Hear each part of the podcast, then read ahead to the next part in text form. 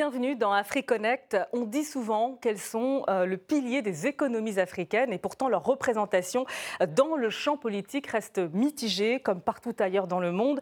Le continent euh, compte bien sûr euh, quelques femmes présidentes à son actif, mais souvent à titre symbolique, sans réel pouvoir. Notons tout de même une réelle percée au niveau parlementaire. Femmes en politique, un chemin de croix jadis, aujourd'hui une bataille engagée pour la conquête du pouvoir et la parité sur le continent africain. On en parle tout de suite avec notre invité Afoussiata Bambalamine, ex-ministre de la Communication et ex-députée en Côte d'Ivoire, opposante exilée comme l'ex-président de l'Assemblée nationale de son pays, Guillaume Soro, qu'elle soutient, docteur en droit international et avocate au barreau de Paris. Bonjour Afoussiata Bambalamine et merci d'avoir accepté notre invitation dans AfriConnect. Bonjour euh, Samantha Ramsani. Merci de m'avoir invité. Alors, Afousiata Bambalamine, vous êtes une femme euh, politique complète. Vous avez eu à occuper euh, les fonctions de députée, de ministre, bataillé hein, également dans les rangs de l'opposition ivoirienne depuis un certain temps. Est-ce que euh, votre parcours a été semé d'embûches? Je présume que vous faites allusion à mon parcours professionnel et politique. je dirais que les choses n'ont pas été faciles. Dans ces deux parcours, dans la mesure où c'est des milieux qui sont dominés par des hommes, n'est-ce pas? Et on assigne à la femme la place du second rôle. Euh, mais cela étant, il, faut démontrer par sa pugnacité, par son, travail, qu'on est tout aussi capable que les hommes et que nous ne venons pas pour les écraser, mais en fait que nous venons donc euh, en complémentarité, en complémentarité pardon, pour faire un travail. Donc c'est plutôt cette façon de faire. Et quand je vous en parle, j'ai en, tête deux illustrations donc pour bien étayer mes propos. Euh, l'une concerne donc la profession d'avocat et l'autre concerne euh, mon engagement politique, donc la vie politique ivoirienne. Concernant euh, ma profession d'avocate, je venais d'être nommée, enfin d'être, d'avoir mon examen, le CAPA, donc pour être avocate, et je cumulais trois tares, on va dire j'avais le désavantage d'être euh, une femme noire et jeune. Euh, évidemment, c'est un cocktail euh, qui ne prend pas, qui ne passe pas. Et à ce propos-là, j'étais un jour à une audience au Conseil des prud'hommes. Vous savez, c'est la juridiction qui est compétente pour régler les questions liées au litige du travail. Donc, je défendais un cadre d'une grande société de la place, dont je tairai le nom. Et euh, en face, j'avais donc un confrère euh, adverse qui euh, représentait les, les, intérêts donc, de la société internationale. Et lorsque nous nous sommes retrouvés à l'audience, ce confrère qui m'a vu arriver, vu mon jeune âge, je vous parle des années donc 2001, 2002, hein, il m'a regardé, il s'est dit, bah, attends, celle-là, elle est très jeune, femme noire, franchement, voilà, c'est clair que va, voilà, je, vais, je vais gagner, puis euh, elle va plier. Donc, quand j'arrive, d'ailleurs, pour me déstabiliser, tout de suite, il m'appelle jeune consoeur. Vous voyez, jeune consoeur. Et dans son. Moi, je l'ai pas mal pris, mais évidemment, le dire comme ça, c'est péjoratif, vous voyez. C'est de considérer euh, tout de suite, vous, vous rabaisser. Donc, je lui dis, bon, euh, vieux confrère, d'abord, ça c'était l'entrée en matière. Ensuite, il me dit, écoutez, euh, votre, euh, vos demandes, euh, la, demande que vous réclamez comme préjudice pour le licenciement que vous estimez être abusif, il me dit Ah non, non, ça passera pas. Hein. Il dit Le montant est élevé, ça, c'est pas possible. Je lui ai dit Écoutez, c'est pas vous de le décider, c'est au, juge de le décider. Nous sommes devant le conseil des prud'hommes, plaidons le dossier et on va voir ce que le juge va décider. Il me dit Non, non, non, non, je vous le dis déjà, ça passera pas. Je dis Mais laissez le juge le décider. Donc, on va donc devant le juge, on plaide le dossier et tout ça. Après la décision qui est rendue, j'ai eu exactement le montant que j'avais demandé, 160 000 euros. Et là, je lui ai dit, vous voyez, confrère, vieux confrère, la jeune consoeur, elle n'est pas si mal que ça. Hein. On en a rigolé parce qu'après, on s'est revus et tout ça, donc c'était une belle histoire. Dans le, dans le Et en politique, à Foussiata? En politique, justement, j'allais y venir.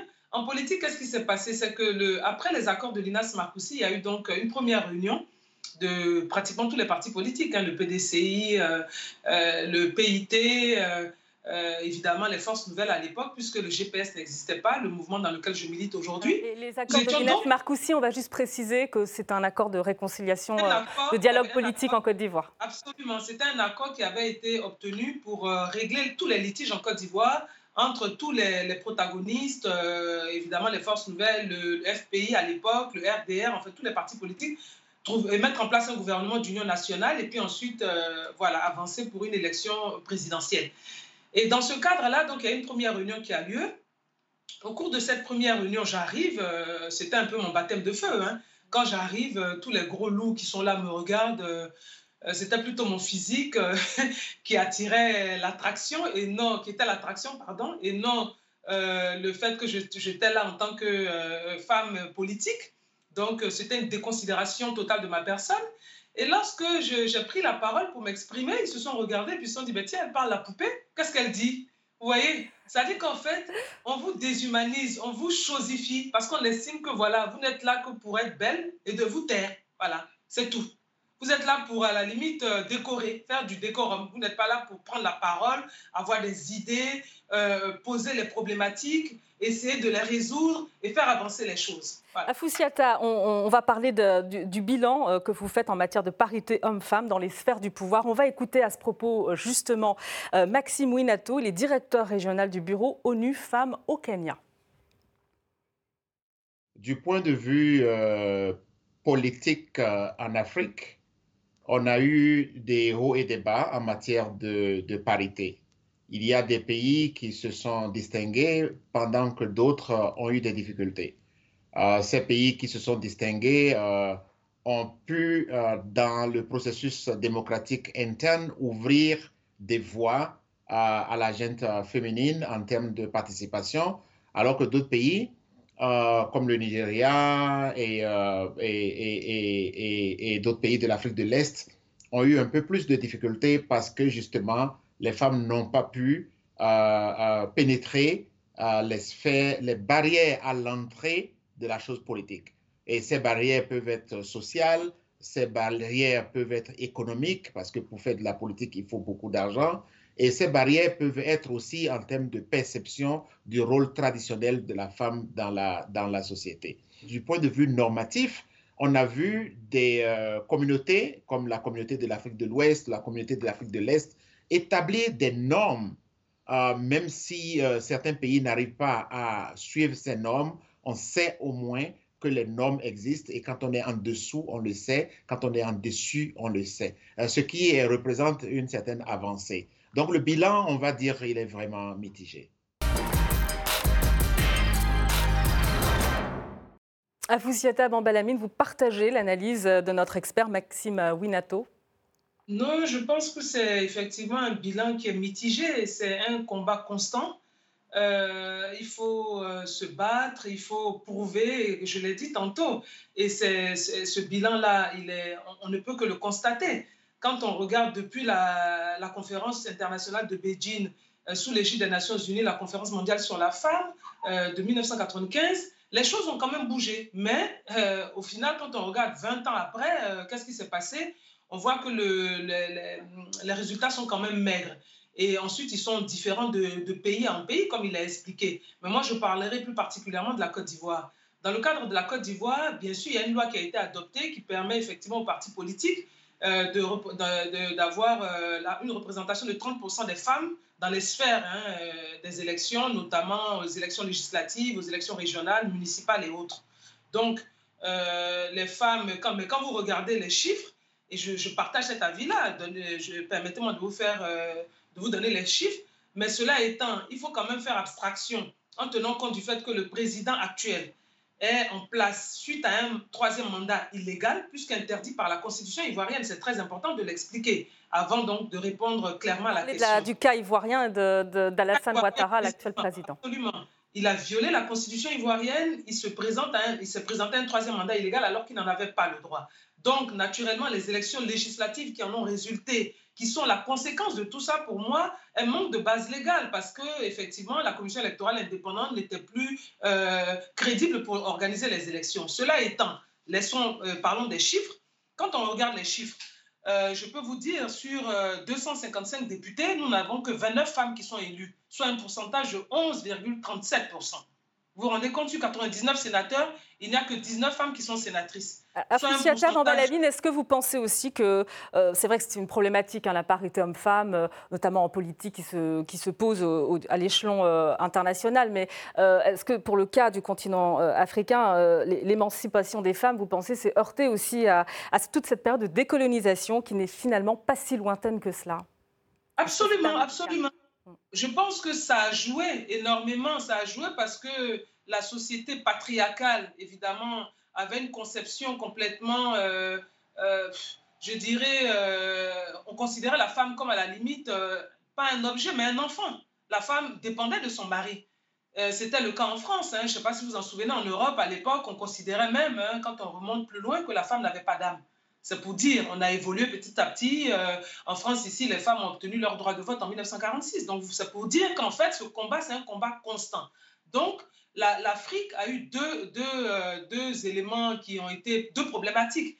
C'est-à-dire qu'en plus de ce qu'on considérait euh, sur la femme en général, c'est-à-dire la, problématique même liée au sexe de la femme, qui était générale, il y a le fait aussi que les femmes noires ont subi la colonisation qui a été atroce, qui a continué à rabaisser la femme. Alors que notre société africaine, elle était au départ matriarcale. C'était d'abord la femme. C'est-à-dire les enfants portaient le nom de la femme. Quand vous regardez les grandes histoires et les grandes, les grandes épopées, euh, Touré, par exemple, Samori Touré, tout le monde connaît le nom de sa mère. Tout le monde connaît le nom de la mère de Sundiata Keita, mais on ne connaît pas son, père. Donc c'est pour dire que la femme avait un rôle remarquable. Mais malheureusement, la colonisation est venue mettre un frein à tout ça. Donc, nous avons un bilan mitigé, je suis d'accord avec lui. Mais cela étant, euh, nous sommes loin, que ce soit dans le cadre de la Côte d'Ivoire des normes internationales, mais il faut euh, néanmoins se battre et il faut faire avancer les choses. Et c'est ça le, plus important aujourd'hui. Alors, voir une femme au sommet de la politique, euh, à la magistrature euh, suprême, reste une exception pour une femme politique, une femme engagée. Devenir une femme de pouvoir relève encore de l'exploit, même si celles qui y parviennent, en Afrique ou ailleurs, ne manquent pas de charisme. On voit cela avec Rastaya. Il n'y a jamais eu autant de femmes à la tête d'un État ou d'un gouvernement. Selon un rapport de l'IUP ONU Femmes, elle serait au nombre de 22. À ce jour, seule une soixantaine de femmes au monde ont obtenu la casquette de présidente. Du côté du continent africain, déjà 12 présidentes, dont 7 par intérim. Seule en poste actuellement, Saleh Works est à la tête de l'Éthiopie, même si l'essentiel du pouvoir incombe au Premier ministre Abiy Ahmed.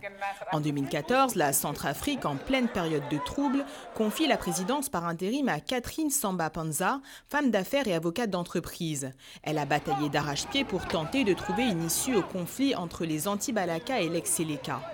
À l'île Maurice, en 2015, c'est la chercheuse en phytothérapie et biodiversité, Amina Gorib Fakim, qui devient présidente et fait de la lutte contre le réchauffement climatique son fer de lance. Parmi ses pionnières, la plus connue est sans nul doute Hélène Johnson Sirleaf pour le Liberia. Le 16 janvier 2006, elle devient la première femme présidente élue en Afrique. En 2011, elle reçoit le prix Nobel de la paix.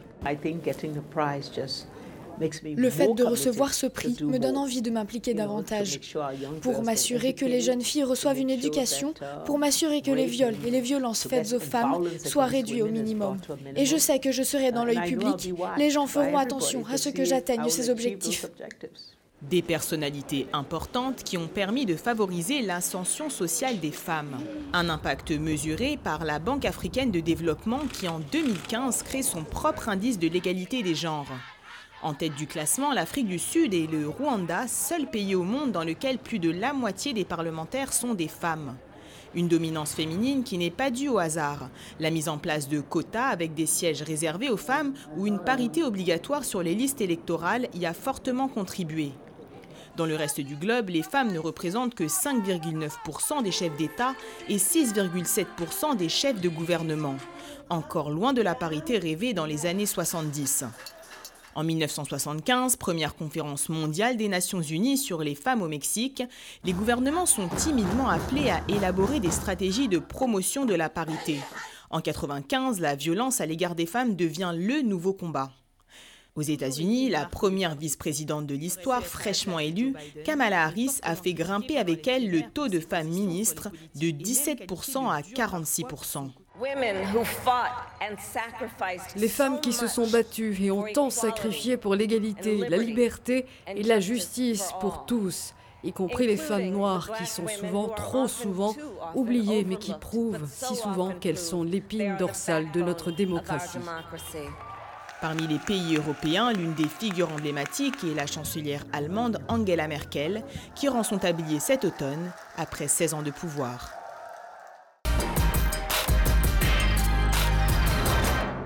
Va marquer euh, une courte pause et se retrouver pour poursuivre euh, ensemble.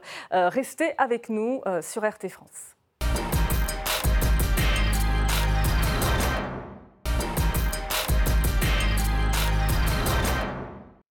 Retour dans AfriConnect, euh, femmes en politique, le combat pour la parité. On en parle avec notre invitée Afousiata Bambalamine. Euh, on évoquait le, cas d'Hélène Johnson-Sirleaf, première femme présidente en Afrique. Il y a aussi le cas euh, de l'Éthiopie avec Saleh Workzudeh, première femme présidente là-bas. c'est le résultat d'une vaste politique de féminisation et un gouvernement paritaire voulu par le Premier ministre Abiy Ahmed, qui a aussi placé d'ailleurs une femme à la tête de la Cour suprême.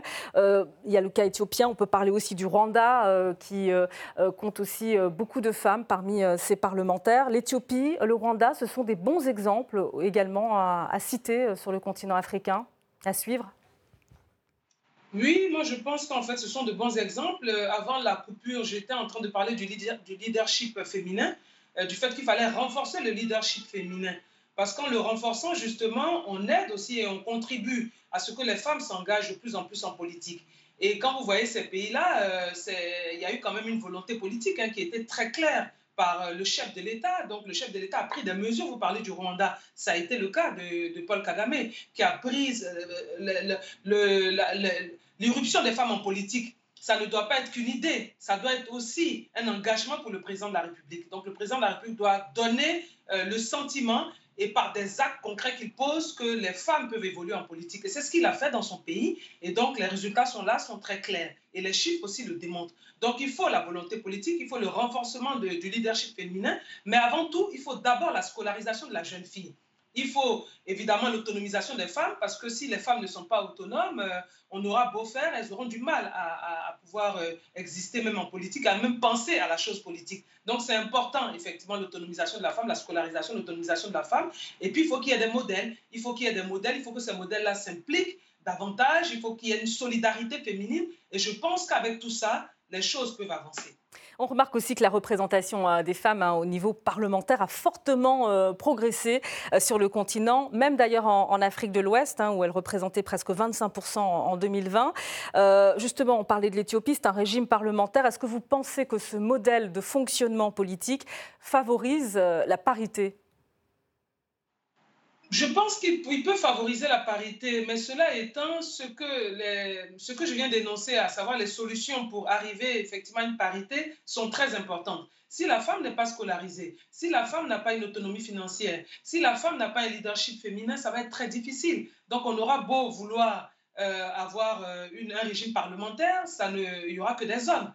Euh, il y a eu des régimes parlementaires. La Grande-Bretagne, par exemple, il n'y avait que des hommes à l'époque, vous voyez. Donc, il faut insister sur des choses qui peuvent permettre d'avancer. Et je pense qu'effectivement, l'Afrique de l'Ouest, euh, timidement avance, même si on souhaite que ce soit beaucoup plus euh, important, mais, elle avance, enfin l'Afrique de l'Ouest avance. Et je vous parlais du cap de la Côte d'Ivoire. Entre, à l'époque, ce qui se passait à l'époque d'Oufeu Boignou, avec une seule femme dans le gouvernement, par exemple, aujourd'hui, on n'en est plus là. Vous voyez, les choses ont avancé mais n'ont pas avancé comme elles devraient l'être, parce que le monde a évolué. Et je pense que de façon naturelle, on arrivera justement à de plus en plus de percer des femmes en, politique. Mais il faut qu'il y ait des hommes qui nous accompagnent. Et c'est pour ça que je parlais tantôt de la volonté politique. Parce que malheureusement, pour l'instant, il y a plus de femmes qui, enfin, il y a plus d'hommes, pardon, qui sont des présidents que de femmes qui exercent euh, le pouvoir exécutif. Donc, nous devons compter sur l'accompagnement des hommes pour arriver effectivement à ce qu'il y ait de plus en plus de femmes en politique. Alors vous savez que selon certaines analyses, il semble aussi qu'une meilleure représentation des femmes en politique a un impact bénéfique sur le développement et la santé de la démocratie en Afrique. On va écouter notre expert à ce propos, Maxime Winato. Lorsque vous regardez euh, la chaîne euh, politique, les femmes se trouvent à la base. Elles sont ce que beaucoup de personnes appellent cyniquement le bétail électoral. Elles constituent la mobilisation de tous les partis politiques, elles investissent énormément dans la chose politique, mais lorsqu'il s'agit d'établir les, nominations, lorsqu'il s'agit d'établir les listes électorales, elles sont laissées de côté. Donc, lorsque les femmes sont de plus en plus prises en compte dans l'échiquier euh, politique, ça traduit généralement un éveil euh, euh, des consciences, un éveil politique qui bénéficie à la population d'une manière générale. Deuxièmement, la croissance économique des pays africains doit se focaliser d'abord sur les zones de plus faible productivité. Et les zones de plus faible productivité, c'est la zone informelle et la zone rurale. Donc, le secteur informel qui bénéficie pas assez des politiques d'investissement de l'État vont donc bénéficier beaucoup plus de l'attention des gouvernants lorsque ce sont les femmes qui participent aux prises de décision. Afousiata, vous êtes d'accord avec Maxime Winato, qui est directeur euh, régional du bureau ONU Femmes euh, au Kenya. Euh, les femmes feraient mieux que les hommes dans le domaine de l'éveil démocratique et l'économie informelle? Moi, je ne suis pas étonnée parce qu'en réalité, il y a un proverbe africain qui dit qu'éduquer une femme, c'est éduquer un village. Donc, d'une certaine façon, ça correspond exactement à ce qu'il était en train de dire. C'est-à-dire qu'il faut effectivement que les femmes s'engagent de plus en plus en politique. Il faut que les, les, les, les, hommes le comprennent et je pense qu'ils sont de plus en plus à le comprendre. Et il faut qu'ils comprennent que nous sommes dans une complémentarité. Donc il n'y a pas à vouloir les dégager de, de la place qu'ils occupent, qu'au contraire, il faut qu'on avance ensemble. Donc sur la question effectivement du fait que les femmes sont, des, sont considérées comme un bétail électoral, et la raison, et d'ailleurs en Afrique aussi on le dit, ce que femme veut, Dieu le veut, et c'est tiré des Écritures saintes, à, savoir que quand une femme décide que quelqu'un doit être euh, élu président de la République, elle y arrive et donc les hommes doivent s'appuyer sur les femmes.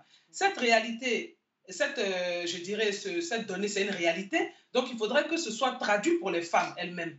Qu'une femme se dise, bon, justement, je peux compter sur les femmes pour pouvoir avancer. Et quand il y a des femmes qui sont en politique, qui sont à des sphères de décision qui sont très importantes, naturellement, elles contribuent à faire avancer les choses.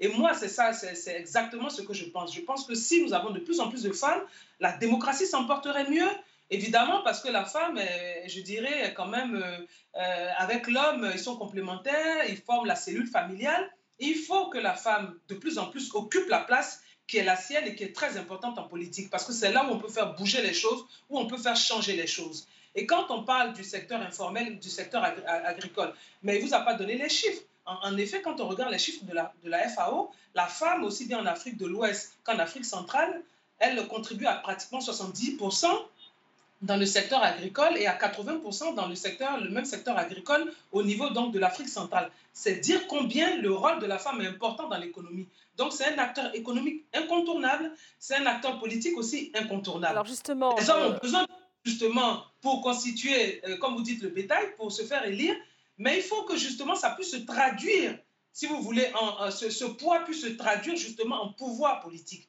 Et c'est à ça que nous devons. Alors justement, on parlait tout à l'heure des, freins aussi euh, euh, pour euh, l'évolution, l'émancipation des femmes en politique, l'aspect économique, les préjugés. mais ce que vient d'évoquer Maxime Winato, c'est justement le, poids aussi des, femmes dans les processus électoraux, au, sein de l'économie informelle. Vous en parliez à l'instant. Justement, est-ce que tout cela, cette influence, fait que finalement les femmes, on craint ces femmes dans, dans, la, dans les sphères politiques en Afrique? Est-ce que vous êtes d'accord avec ce point de vue? Moi, je suis d'accord avec ça. Je pense qu'on les craint, alors qu'en réalité, les, femmes n'ont pas euh, euh, envie de, comme je disais, mettre les hommes de côté. Mais quand vous parlez des, freins, vous n'avez pas évoqué la question de la violence politique. Euh, c'est très, très âpre. C'est-à-dire qu'une femme peut être violentée à un niveau que vous ne pouvez pas imaginer. En ce qui me concerne, moi, j'ai fait l'objet, comme vous le peut-être que vous ne le savez pas, mais je vais vous, vous l'indiquer. J'ai fait l'objet d'une condamnation euh, par le, la justice de M. Alassane Ouattara, la justice aux ordres, et j'ai été condamné à 20 ans. Tandis que euh, le président de notre mouvement a été condamné à perpétuité. Et tout simplement parce que nous voulions... Vous parlez de Guillaume Soro. Guillaume Soro, absolument. Parce que nous voulions rentrer en Côte d'Ivoire pour préparer la campagne électorale pour les élections présidentielles de 2020. Donc, nous avons été, euh, notre avion a été dérouté, nous avons atterri au Ghana, mais en catastrophe. Nous sommes revenus, revenus en Europe euh, nous sommes en exil depuis lors avec certains cadres de notre mouvement. On ne peut pas rentrer chez nous. Moi-même, j'ai fait l'objet d'une perquisition illégale. Et jusqu'à présent, aujourd'hui, les gendarmes sont devant ma maison. Une maison qui n'appartient pas à l'État, qui m'appartient, une maison privée. Mais les, les, gendarmes. Pour changer la donne à Foussiata Bambalamine, est-ce qu'à votre avis, il faut des, quotas aussi pour booster la participation euh, euh, et l'émancipation des femmes en politique? Les quotas, pour moi, ne suffisent pas. En plus du quota, comme je viens de le, dire, il faut la scolarisation des femmes, bien sûr, ça c'est en amont. Il faut renforcer le leadership féminin et il faut réellement une volonté politique. Et c'est cette volonté politique qui va se traduire effectivement par la question des quotas. Vous voyez? Et lorsqu'il y a la, la question des quotas est mise en place, ensuite il faut des sanctions financières il faut y ajouter les sanctions financières. Moi, je pense par exemple qu'il faut dire à des partis politiques euh, qui sont, sanctionnés financièrement, ils n'auront pas donc le soutien de l'État euh, si jamais euh, ils, ne font pas par exemple la parité pour certaines élections, que ce soit les législatives, les municipales, les régionales, et, si, si même on le veut, on le souhaite, la présidentielle. Vous voyez ce que je veux dire? Il faut effectivement des sanctions financières. Et pour moi, ces sanctions-là sont plus parlantes, effectivement, que toutes les mesures, évidemment. Donc ça vient en additionnel, bien entendu. Alors, outre les, quotas, est-ce qu'il faut, favoriser, euh, euh, légiférer plutôt, euh, faire le forcing pour permettre l'émergence d'un leadership féminin en, politique et puis aussi légiférer pour protéger les femmes politiques de, de violence? La loi, les lois sont adoptées. Malheureusement, entre l'adoption de la loi et son application effective, il y a quand même un pas. Et c'est de ça dont je parlais. C'est en cela que la volonté politique est importante on a adopté la loi, ensuite il faut l'appliquer, il faut traduire cette loi-là, il faut l'appliquer. Et quand on l'applique, euh, on fait toutes ces mesures que nous venons d'indiquer et qui ont été aussi évoquées par euh, euh, votre expert. Et je pense que tout cela contribuera à faire avancer effectivement la cause des femmes, à faire avancer à ce que les femmes s'engagent de plus en plus en politique et qu'elles n'aient pas peur et qu'elles ne soient pas timides parce qu'elles savent qu'elles ont la compétence et elles ont les capacités pour cela. Merci beaucoup à vous, Foussiata Bambalamine. Merci à vous, merci à vous pour euh, débattre de ce sujet qui est très, très important, qui permet effectivement à l'humanité de gagner et d'avancer. Merci. Euh, retrouvez justement AfriConnect sur nos réseaux sociaux et notre site rtfrance.tv. Merci aux équipes euh, du MAG et aux équipes techniques. Merci à vous de nous avoir suivis. À très bientôt dans AfriConnect sur RT France.